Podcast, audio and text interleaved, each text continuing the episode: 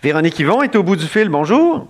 Bonjour. Député euh, péquiste de Joliette et porte-parole en matière d'éducation, entre autres, parce qu'il y a toute une liste de, de, sujets. Euh, commençons par, euh, justement, l'éducation. Le retour en classe est repoussé encore une fois. Est-ce que c'est une bonne nouvelle selon vous? Bien, moi, je ne suis pas une experte en santé publique, mais ce que je pense qui serait vraiment la chose à faire, c'est d'être d'une totale transparence avec la population du Québec parce que c'est comme ça qu'on va pouvoir avancer tout le monde ensemble, puis comprendre tous les enjeux du déconfinement. Et euh, je pense que les scénarios de déconfinement devraient être rendus publics avec toutes les questions euh, de l'immunisation communautaire, avec toutes les questions des stratégies qui vont être mises de l'avant lorsqu'on va commencer à déconfiner, notamment évidemment pour les écoles, les mesures de protection, la flexibilité qui va pouvoir être mise de l'avant, les stratégies, les éléments de santé publique qui conditionnent euh, ces, ces décisions-là. Je pense que c'est la leçon qui doit être tirée par le gouvernement de, de l'annonce ou du, de l'hypothèse qui a été soumise. du ballon d'essai. Oui, du ballon d'essai, on pourrait l'appeler comme ça. Du vendredi saint. Exactement, donc, euh, et qui a suscité énormément de questionnements et de réactions. Pourquoi? Parce que les gens n'avaient pas été préparés, ils n'avaient pas les éléments euh, qui pourrait mener à cette décision-là. Je pense qu'il y a eu beaucoup de sérieux euh, de, de, déployer quand on a procédé au confinement avec des étapes qui ont été bien expliquées, les raisons sous-jacentes bien expliquées. Je pense qu'il faut que le gouvernement et les autorités de la santé publique aient la même rigueur et la même transparence pour que la société comprenne, la population comprenne où on s'en va et pourquoi il euh, n'y a personne, je pense, qui pense qu'on va rester confiné pendant euh, des siècles et des siècles. Les mhm. gens veulent comprendre pourquoi, comment et quand. Alors, euh, moi. À l'école primaire puis secondaire, est-ce que ce serait une bonne idée, par exemple, de faire des demi-journées? oui, je pense qu'il y a plein de scénarios possibles. il y a, l'idée de pouvoir faire des demi-journées en se concentrant, par exemple, sur les matières les plus essentielles sur lesquelles il va falloir faire de la consolidation, de la récupération peut-être quelques notions essentielles avant de passer à l'autre niveau. Euh, je, pense qu'on peut tout à fait envisager ça. L'option des demi-journées, ce qu'il y a d'intéressant, c'est que les élèves n'ont pas à rester pour le dîner, ce qui est un casse-tête dans les écoles, évidemment, avec la proximité. Donc, ça permet d'espacer la moitié des enfants qui peuvent y aller le matin, la moitié qui peuvent y aller l'après-midi. Au secondaire, ça peut être plus complexe, ceci dit, parce qu'on sait qu'ils changent de classe, ils changent de professeur, ils ont plein de matières, donc il y a des défis importants. Mais je pense qu'il y a, il y a plein d'idées qui sont soumises, il y a plein de pistes aussi. Hier, je voyais euh, un, article de dans le journal de, Montréal sur euh, la commission scolaire en Beauce il y a toute une, toute une procédure parce que chaque été, elle fait donc des cours à distance au secondaire et elle a toute une expertise qu'elle a offert donc de partager avec le gouvernement. Mhm. Je pense qu'il faut se pencher sur des, des, des scénarios comme ceux-là parce que ce soit parce qu'on décide, parce que le gouvernement, par exemple, déciderait de prolonger la fermeture d'ici l'été ou parce qu'à l'automne, il pourrait y avoir résurgence d'épisodes et donc nécessité de refermer c'est important de se, préparer à ça, d'avoir des scénarios. On est en retard peut-être par rapport à, l'Ontario pour ce qui est de, l'enseignement en ligne euh, au, niveau inférieur? Oui, ben en Ontario, ils ont vraiment l'air d'avoir une approche euh, très unifiée, euh, très proactive pour, pour l'enseignement. Et je pense que c'était une chose quand on pensait que les écoles allaient fermer pendant deux semaines, puis ensuite quelques semaines supplémentaires, d'avoir peut-être une approche moins uniforme. Mais là, si le gouvernement décide de prolonger la fermeture ou si on s'attend à de possibles épisodes de fermeture à l'automne, c'est hmm. sûr qu'il va falloir qu'il y ait une stratégie. Parce que pour l'instant, moi, j'ai l'impression qu'on est en relâche COVID, là, parce que les travaux sont optionnels, puis... Euh, il me semble que ben, quand c'est optionnel, moi, si je dis à mes, si je dis à mes enfants, là, ils sont, c'est des jeunes adultes, mais si je disais euh, nettoyer ta chambre ou viens faire la vaisselle, c'est optionnel. Ben, c'est évident qu'ils ne viendraient pas. C'est sûr qu'il y a beaucoup de parents qui, je pense, sont peut-être comme moi, puis quand on soit la liste des, travaux, on ne met pas en exergue avec des flashs lumineux optionnels. Donc, on essaye de montrer qu'il faut faire les choses. C'est ça. Euh, et évidemment, euh, en ce moment, je pense que il va falloir que les, choses soient beaucoup plus claires, beaucoup plus uniformes et qu'il y ait un soutien euh, pour les enfants. Donc, il faudrait qu'il y ait des travaux comme obligatoires, Véronique Yvon? Bien, je pense que euh, avant de décider si tout est obligatoire puis quels travaux, il faut s'assurer que tout le monde peut fonctionner de la même manière. Par exemple, il y a des écoles, il y a des enseignants qui fonctionnent avec des applications. Classroom, Zoom, euh, il y en a qui le font à tous les jours avec les élèves de leur classe, il y en a qui le font une fois ou deux fois par semaine, il y en a qui le font pas du tout, il y en a qui envoient des documents par la poste. En ce moment, il n'y a pas d'uniformité. Et là, s'il y a une prolongation de la fermeture, c'est évident que ça va urger qu'il euh, puisse y avoir euh, une, uniformisation, des attentes qui soient signifiées. Évidemment, oui, qu'on passe en mode enseignement nécessaire, mais encore faut-il fournir les, outils. Oui plein de familles qui n'ont pas d'ordinateur, il y a plein de familles qui n'ont pas de tablette. Ça, ça me surprend parce que les, chiffres, par exemple, de, d'un, institut de, recherche là, que, dont j'ai oublié le nom, euh, c'était que 98% des foyers québécois avaient accès à l'Internet. c'est ça, accès à l'Internet. Le CIFRIO, voilà. C'est le CIFRIO qui a déterminé ça. Accès à l'Internet, c'est une chose.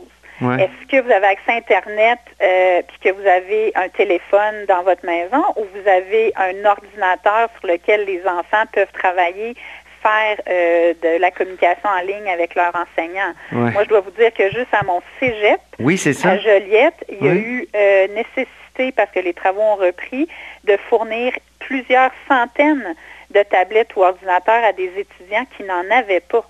Donc, euh, ce n'est pas tout le monde qui est pourvu en soutien informatique euh, en ce moment et euh, il, y a des, il y a des endroits où les familles n'ont pas ça.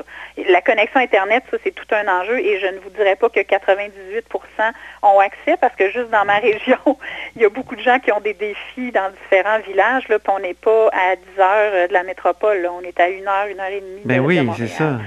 C'est que mais, mais je dirais qu'au-delà de ça, il faut soutenir les familles. Donc, pourquoi on ne pourrait pas imaginer euh, qu'il puisse y avoir des enseignants, mettons, je ne sais pas, qu'on décide qu'on va avoir euh, deux heures par jour d'enseignement en ligne, puis ensuite des attentes signifiées pour euh, ce qui doit être fait individuellement par les élèves.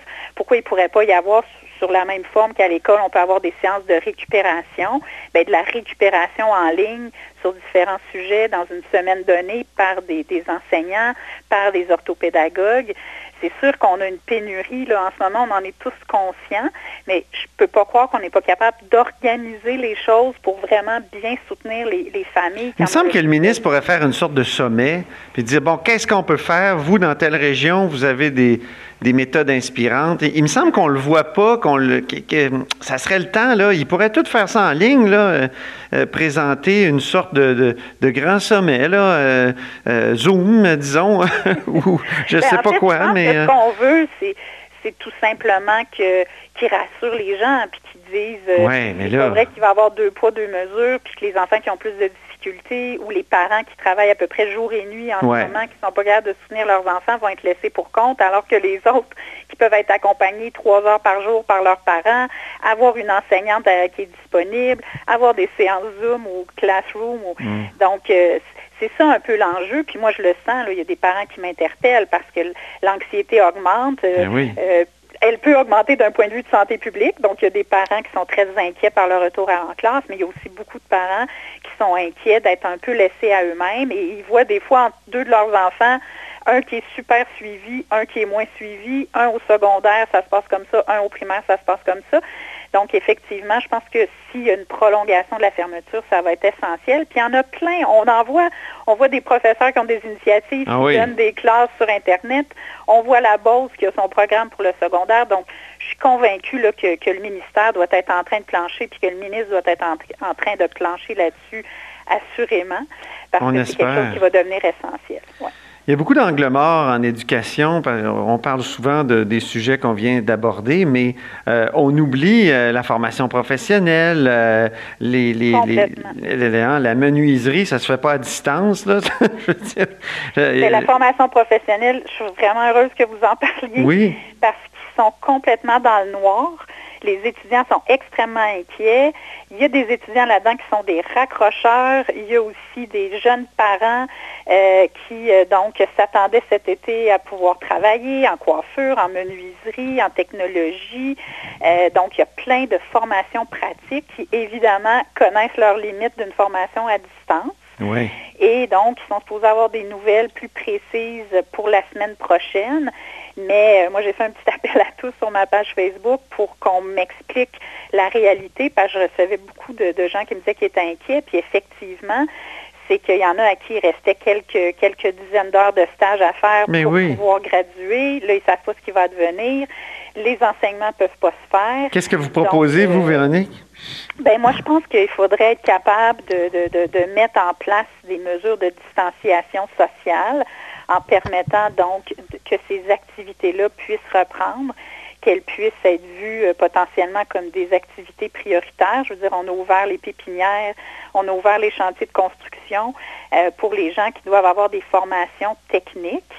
Euh, professionnelles et techniques. Je pense qu'on doit se mettre en mode pensons en dehors de la boîte, puis imaginons est-ce qu'on est capable de faire justement des demi-journées, euh, prévoir tels étudiants qui viennent de telle heure à telle heure pour permettre la distanciation dans les ateliers. Euh, sinon, est-ce qu'il va y avoir une tolérance pour continuer cet été, puis que ces stages-là puissent se faire en collaboration avec des employeurs? je pense qu'il faut vraiment réfléchir parce que l'autre chose qu'on oublie, c'est que la formation professionnelle, les, écoles sont financées à la sanction.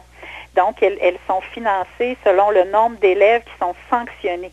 Alors là, s'il y a des retards dans la sanction, si on ne peut pas donner la sanction parce que les exercices pratiques puis les formations pratiques ne sont pas donnés, on va avoir un, réel problème aussi de financement. Ben Donc, euh, il y a beaucoup, euh, oui, d'angles morts. Dernière euh, question est très importante, puis je, peux, je pense qu'on peut considérer ça comme un angle mort. Les enfants lourdement handicapés. Habituellement, les parents ont des, des mesures de soutien et de répit. Évidemment, avec euh, la COVID-19, c'est plus possible. Euh, vous voulez aborder le sujet, Véronique? Oui, parce que je pense que c'est un enjeu réel de santé publique et de la santé publique, oui, c'est d'éviter euh, la contamination et on en est tous très conscients, mais de s'assurer de la santé mentale des familles qui sont particulièrement vulnérables qui vivent de la détresse particulièrement importante en ce moment. Je pense que c'est un enjeu de santé publique qui devrait être prioritaire.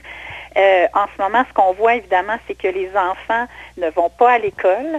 Euh, ils n'ont pas euh, le suivi qu'ils pouvaient avoir, par exemple, en ayant des, gens significatifs dans leur suivi à l'école, des, techniciens en éducation spécialisée. les suivis à distance, au téléphone, disons que ça a des limites avec des enfants qui ont un trouble, un trouble grave du spectre de l'autisme ou un handicap physique sévère ou intellectuel sévère. Et donc, les parents, en ce moment, ont leurs enfants 7 jours sur 7, 24 heures par jour. Ils n'ont plus non plus aucun répit. Souvent, les parents qui ont des enfants lourdement handicapés vont avoir, par exemple, une fin de semaine de répit aux deux ou trois semaines ou une fois par mois. Ils vont avoir quelques heures euh, pendant la semaine. En ce moment, c'est possible que des gens puissent venir à votre domicile dans certains cas, mais le, le hic, c'est que les parents, eux, n'ont nulle part où aller ils ne peuvent pas aller nulle part. Et si vous restez chez vous, même si quelqu'un vient vous donner un coup de main une demi-journée par semaine, votre enfant, il va venir euh, vous voir, puis vous pourrez Est-ce que vous en avez parlé à Marilyn Picard, là, qui est députée de Soulanges euh, de la Coalition Avenir Québec et qui elle-même a beaucoup milité pour euh, les enfants ben, handicapés? Oui, elle a une grande sensibilité. Moi, je parle au ministre Carman. OK. Et donc, moi, ma demande, c'est vraiment qu'on puisse déconfiner euh, et permettre qu'il puisse y avoir du répit d'offert avec les mesures de distanciation sociale dans les organismes qui peuvent offrir ça, en les soutenant davantage, en leur permettant d'engager plus de gens. Pourquoi on ne pourrait pas utiliser certaines salles dans les centres de réadaptation en déficience physique et intellectuelle qui euh, sont adaptés, certains gymnases dans les écoles qui ne sont pas occupés, parce que oui, ça va prendre du 1 à 1, euh, mais il faut penser à ces parents-là euh, ou si on ne peut que venir à domicile, est-ce qu'on ne peut pas envisager qu'on pourrait, par exemple, leur payer euh, quelques heures à l'hôtel pour qu'ils puissent vraiment décompresser, qu'ils puissent écouter un film? En ce moment, ils peuvent aller nulle part. ils ne peuvent pas dire, je vais aller magasiner, je vais aller au cinéma, je vais aller chez mes parents, je vais aller dans ma famille. Donc, ils sont confinés chez eux. Alors, c'est extrêmement difficile et je sens le niveau de détresse là, depuis la semaine dernière augmenter d'un cran. Puis je pense que ça, c'est... Euh, il y a sûrement beaucoup de, bonne volonté, mais je pense que c'est important que la santé publique entende ce C'est un vrai casse-tête, hein, par exemple? C'est un vrai casse-tête. Un énorme casse-tête. La solution n'est vraiment pas euh, évidente. Mais si on permet à des services de garde d'être ouverts pour les enfants des travailleurs de services essentiels, et je comprends qu'on va annoncer prochainement qu'on va élargir fort probablement cette ouverture-là, je ne peux pas croire que pour les enfants lourdement handicapés, on ne peut pas avoir des scénarios pour permettre quelques heures par semaine, ne serait-ce que quelques heures par semaine, qu'il puisse y avoir un suivi un à un qui serait gagnant-gagnant, gagnant pour les enfants et gagnant pour les parents de pouvoir avoir un peu de répit. Très bien, mais merci beaucoup, Véronique Yvon. Merci de votre intérêt. Qui est député de Péquis de Joliette, je le rappelle, et porte-parole en matière d'éducation. Vous êtes à l'écoute de là-haut sur la colline.